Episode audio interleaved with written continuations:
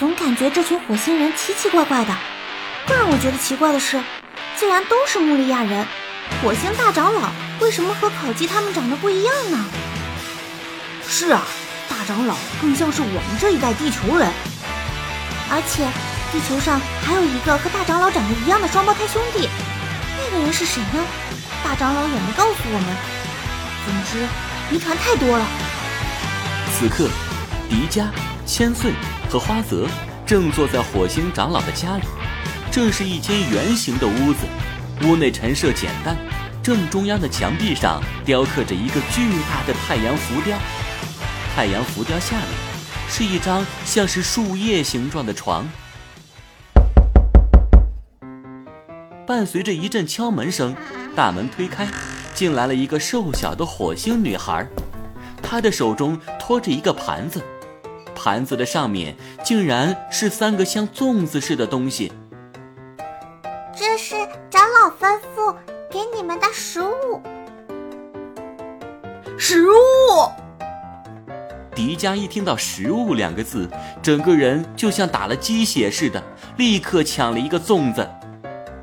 嘿嘿，没想到你们火星人也过端午节呀？莫非你们这里也怀念屈原？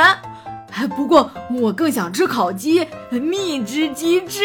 哎呦，好怀念呀！迪迦兴奋地打开绿色的叶子，里面居然怎么全是面粉啊？你们就吃这个？这不是面粉，这是从空气中的微生物中提取的，利用基因编辑技术加工生成蛋白粉末，里面有你们地球人所需要的氨基酸和蛋白质，是长老让我们特地为你们制作的。啊，好赖炒个菜呀！光吃面粉，那我们不就成面虫子了吗？迪迦这么一说，小火星人眼眶却红了，似乎要流出眼泪来。这已经是我们这里最好吃的东西了，你们却还嫌弃？嗯，地球人好可恶！千岁。赶紧拉住小火星人的手。小妹妹，到底怎么了？为什么才说了几句话你就开始哭了呢？我们都快没有饭吃了，我们都要死了。我们已经把最好的食物送给你们了，我们许多食物才提取出来的，可你们还不吃。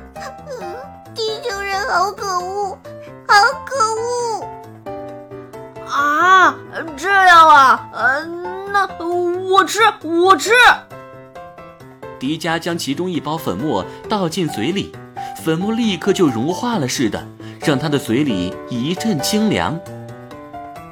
啊，哇，真好吃！谢谢你，火星小妹妹。哦，对了，你叫什么名字呀？我叫烤鱼。相比于烤鸡，我可更喜欢你这个名字呀！哇，似乎都闻到了海鲜的味道。哎呀，你们可别忘了正事，咱们还是赶紧找创世宝石吧。找到了，赶紧离开这个鬼地方。你们俩没听烤鱼和那个大长老说吗？火星上有麻烦了。我们再不回去，没准会被困在这里。嗯，或许火星长老能给我们一些关于创世宝石的消息。哎，着急回去干什么？既然火星人遇到了麻烦，咱们怎么也得帮帮忙，不是吗？迪迦，你也太自大了！你都忘记了自己几年级了吧？咱们三个小学生能帮上什么忙呀？没听千岁说吗？他们遇到了的是南水北调这种大问题，咱们总不能留在这里一桶一桶的给他们从北极运矿泉水吧？那倒不必。如果他们这里没水了、没吃的了，我们不如就把太空电梯修好，让他们全都回地球上去住。啊，你，你这个想法好大胆，不不过倒并非不可能。可是。他们也可能会被抓去做实验吧？啊，呃，不过，呃，有道理。